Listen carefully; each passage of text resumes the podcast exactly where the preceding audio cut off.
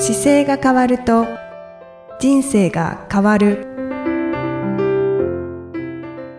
こんにちは。姿勢治療科の中野孝明です。この番組では体の姿勢と生きる姿勢より豊かに人生を生きるための姿勢力についてお話をさせていただいてます。今回もゆきさんよろしくお願いいたします。こんにちは、いきみえです。よろしくお願いいたします。最近あの人生100年時代っていうのははい。いろんなところではい。どんどん目にしたり耳にするようになりました。ねえもう本当にないろんななんだろう本書籍もそうですけどはい。僕も健康のこと伝えるときにもこの人生100年時代のためにってよく名刺交換したときもよく伝えるんですけどああ、そうなんですね。そのためになんか、あの、きやってることありますか？って聞いたりすると。まだ皆さんやっぱり答えがあんまりなくて、うーん。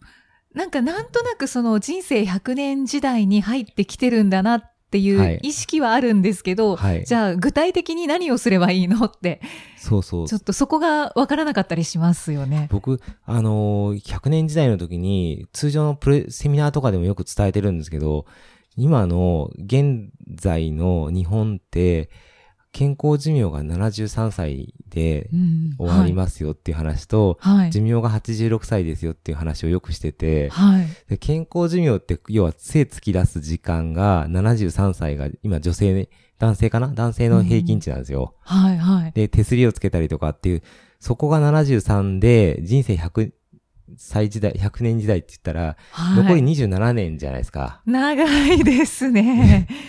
まあ、間違いなく、その背突き出した方がそこまで行こうとすると、まあ、かなり迷惑をかける27年になるので、うんもし100年時代をちゃんと生きていこうとしたら、やっぱり自分の体を自分で動かせることがもう大条件だと思うんですよね。そうですね。はいそうでありたいです。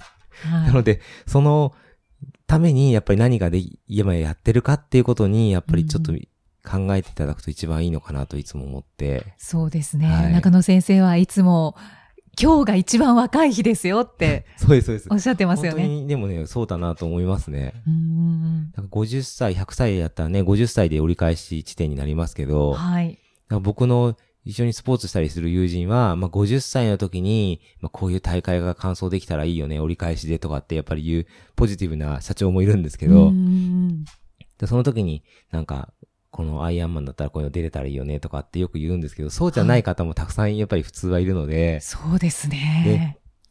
そうじゃない方とお会いした時は、大体、あの、例えば50、60代の、この間も50代の社長の方が見えて、100歳時代ってやっぱり、どう、これから先仕事リタイアしたらどうするんですかって言ったら、はい。いや、旅行行きたいねっておっしゃってて、で、あ、そのためになんかしてるんですかって言ったら、いや、特に何もしてないよっていう話をしながらあえ運動とかはどうしてるんですかって言ったら、運動は、ジムに行ったりはしてるけど、まあ、ついついお風呂に入って帰ってきちゃうから、うあんまり運動できてないんだよねっていう話をされてて、うんうん。え、じゃあ例えば知ってる方で昔、40代の頃とかに会った経営者の先輩で、はい。今70歳とかになってる方とかってどんな風になってます？って言ったら、はい。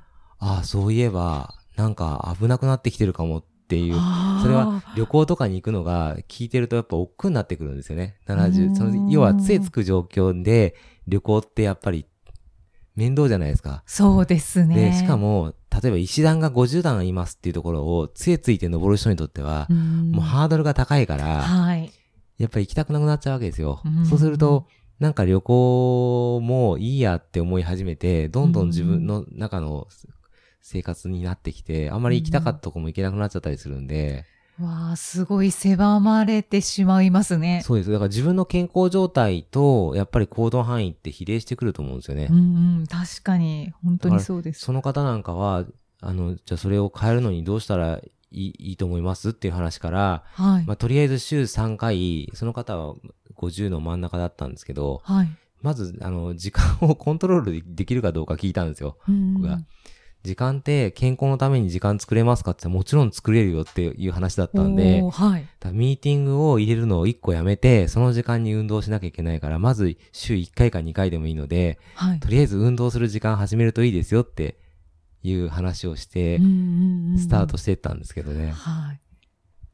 で、その中に、この前 ADL っていう、まあ、日常生活動作っていう話とかもちょっとしてて、ああ、はい。あの、まあ、日本のな、ADL って聞いたことありますか？ADL はないですね。?ADL って、あのまあ、国でも作ってる言葉なんですけど、基本的に日常生活の動作ができるかどうかっていう指標になっていて、まあ、二つに分かれてるんですけど、日常生活の動作と、あと、手段的日常生活動作っていう風に分けていて、はい簡単に言うと、あのー普段の生活の中で、例えば、起きます、はい。ご飯食べます、着替えます、うんそれからトイレに行けますっていう基本的な動作が、まあ、できるかどうかっていう、うんうんうんあのーことが、まあ、ADL って言われているんですよね。基本的な動作。はい。はい。で、それプラス、例えば、えっ、と、電話でコミュニケーション取ったりすることができますかとか、はい。もうお金の管理できますかみたいなことが、プラスアルファで、手段的日常生活動作っていう風に入ってくるんですけど、うんうんなるほど。まあ、簡単に言うと、まあ、自分でご飯食べて、はい寝て、起きれるかっていう話なんですよ。うんうんで起きれなくなったら寝たきりになっちゃうじゃないですか。で、そうですね。移動も自分で移動できなくなったったら、もう、やっぱりあ ADL が落ちてきてるので、問題が出てくるんですけど、その時に、じゃあ、ADL をできるためのテストってどんなのがあるかっていうと、いろんなのがやっぱりあって、はい僕調べてる中でも、この間面白いなと思ったのは、新体力テストっていうのが、65歳から79歳を対象に、はい。文部科学省が作られたテストがあるんですよ。はい。はい。で、まあ、65歳から79歳っていうことはですね、まさに、あのー健康寿命のところのど真ん中に入ってるテストなんで、まさしくそうですね。で、まあ、その方向けのテストですっていうのがいろいろあってですね、うんそれが並んで12個あるんですけど、はい。例えばですね、あの、休まないでどれぐらい歩けますかとかですね、ほー。あと休まないでどれぐらい走れますかっていうのがあったり、はい。まあそういう、まあちょっと簡単なものがいっぱい並んではいるんですけど、うんうんこれをまあ12個こういろいろ見ていく中で、私がちょっと感じて面白いなと思ったのは、はい。まあ、立ったままでズボンやスカートが履けますかっていう、こういうちょっと際どいのもあるんですけど。まあき際どいですか？要は座らないとできませんよとか、はいまあ、明らかに座らないで、んとズボンが履けないって言ったら ADL が落ちてるっていうのはうんうんうん認識しやすいじゃないですか。そうですね。でも、ここは誰もがみんな介護だってわかるわけですよ。うんうんうん座りながらしかズボン変えれなくなったら、あそれはダメだろうなって思うわけですよ。うん危険だなと。そう。でも、ここの前にテストがやっぱりあって、はい。休まないでどれぐらい走れますかっていうのがあるんですよね。はい。はい。で、これが10分以上走れたら、はいこの ADL のテストは問題ないですよっていううんうんうんうん指標になっていて、だからはあ10分走れるかどうか、それからもう一個は、はい。10キロの荷物をはい。10メートル移動して運べますかっていう。10キロの荷物をはい。10メートル、あ、持って10メートル移動そう。です10キロ以上の荷物だから、お米を一袋ありますよね、大きいはいあのお米を持って、10メートルだから、隣のお部屋に移動できますかっていう。うんうんうんうん。っていうのと10分以上走れたら、この ADL のテストはもう必要ありませんっていう。っていう中野先生の見見あ、解い。や、け見解じゃないですよ。これ一応ね、この、このね、テスト的には問題ないんですよ。あ、はい。テストも身体力実施要項っていうとこの対象のやつとしたら、はいこの二つが、要はクリアできたら、はい、もうこれで OK ですと。他のテストやんなくて大丈夫ですっていう指標なんですよ。よ。はいはいはい。なので、10分走れて、あのー10キロのものを10メートル移動できる人にとっては、はいもう ADL は問題なないから、気にしないでいいですよっていうテストです。おーじゃあこれが65歳以上の方がそうそうそう。だから、だからできるいつかどのうか100。歳時代を考えたときに、はい。10分走れるかどうかと、10キロのものをも持って10メートル移動できる状況の体力が常にあれば、うんうん。100歳までピンピンコロリというか元気に生きれるよっていう目安だと思ってもいいかなと思って、うんうんうんわわかりやすいですね。そうですね。で、10キロのものをやっぱり10メートル移動しようとするには、やっぱりそれなりに筋肉がいるし、物を持つから腰を落とさなきゃいけなかったりとかっていうのがあるので、うんうんうん。なので、それをいつも死ぬ直前までこれができるようであれば、はい。もう人に迷惑かけずに亡くなれるんじゃないかなと。ああ、本当ですね。あ指針になりますね。はいで、10分走るっていうことは、やっぱり有酸素運動がになって、心臓もちゃんと強化できてるし、はい。体にとっては非常に全身の血液がよく回っていい状態なので、うん母親にチェックしたいですね。そうですね。もし、それが引っかかってた場合とか、あ、おかしいなと思った時は、はい。そこからやっぱりできることをやっていければいいのでう、んあの、うんまあ、運動を始めることも一個ですし、歩くことでもそうだし、あと筋力テストってすごく大事なんですけど、あの、僕のこの治療室のオフィスには、はい20センチ、30センチ、40センチっていうちょっと立ち上がるためのテストの道具があって、うん椅子がありますよね。椅子に、椅子から片足で立ちましょうっていうテストもできるようになってるんですよ。うんうんうん。で、ロコモティブシンドロームっていう、あのー項目もその ADL のと結構似てくるんですけど、はい。ロコモティブシンドロームっていうのもその体の機能に対しての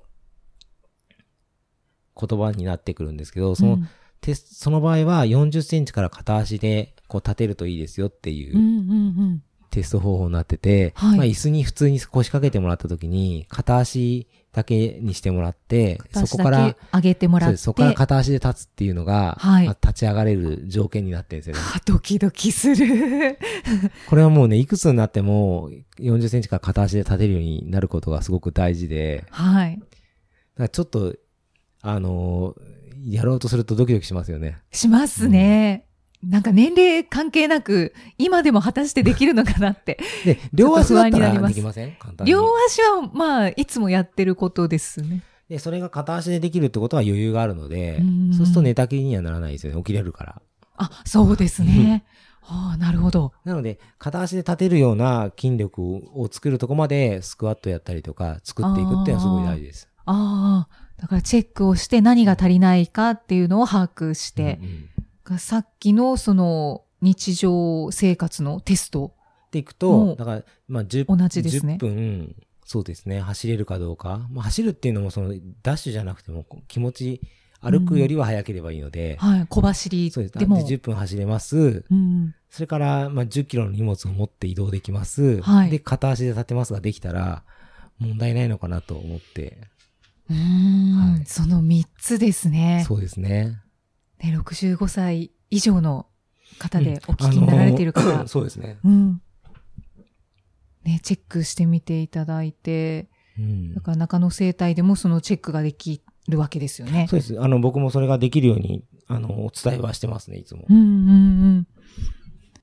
で、えーっと、あれですね。やっぱりその片足でしっかり立てるようになっていただいて、でそこから、あのー常にこう体の体幹を使うっていう意味では、うん正しい姿勢で正しい使い方でいることは、いつも体をこうちゃんと使ってるっていう意味ではすごく大事なので、正い。しい姿勢を入れて、走ることも大事だしう、んうんうんでうん。物を持つときも正しい使い方で持たないとやっぱり腰痛めるので、そうですよね。そこが大事ですよね。正しい姿勢を取ることは、やっぱり常にお腹の体幹部分を安定させることなんで、はい。今の ADL に関しては極めてどれも有効ですから、いいつも正しい姿勢、正しい使い方でこう意識していただければ、より豊かな人生が歩めるかなと、100歳まで。そうですね。はいやっぱり基本はそこに戻ってきますはい。ね。もう言いながらいつも自分でね、自分で100歳までいけるのかどうかっていうとこ不安もあるんですけどね。ええ本当ですか？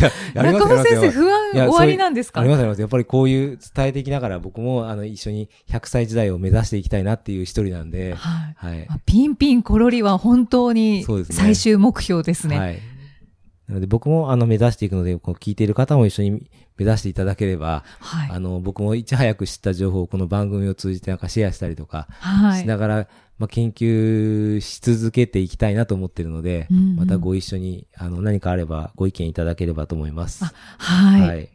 ありがとうございます。はいもういろんな、あの、チェックができるよということでご紹介いたなんかだきました。こんなのがありますよっていうのがあったらまた教えていただければ、あ、のそうですね。ええ僕なりに解釈してまたこういう風に使ったらいいのかなと思って、はいはい。割とその国からのメッセージのやつってすごい細かいんですけど、うんで、実際どういうことが大事なんですかって言った時にやっぱり簡単にさっきみたいに、あの、重いものを10キ10メートル移動できることですよとかでだと分かりやすいので、んなんかそういうふうに簡単にすることも大事なのかなと思います。確かにそうですね。チェックして終わっちゃったらもう全然意味がないそうですよ。ので。だから、できなかったら、できないで、まあ、できないことに気づいた日だと思って、はい。で、今日からなんかできることを考えればいいので、うんうん。置いとくことだけは良くないですよね。そのまま。どうしても。年々2%ずつ体力が下がってっちゃうんですよ。ああ。みんな。。そうやって数字で示されると結構どんどん下がっていくんだなって。2%ずつ下がるから、やっぱりそれを越すようなことをやってないと、やっぱり維持できないので、そうですね。ありがとうございます。はい。ありがとうございます。えー、じゃあまた次回も、はいちゃんとお伝えしていきたいと思います。はい。よはい。よろしくお願いします。ろしくお願いします。ありがとうございました。この番組では姿勢や体についてのご質問そしてご感想をお待ちしておりますご質問とともに年齢体重身長性別をご記入の上中野生態東京青山のホームページにありますお問い合わせフォームからお送りください体を見直す時間は人生を見直す時間である姿勢治療科の中野孝明でした。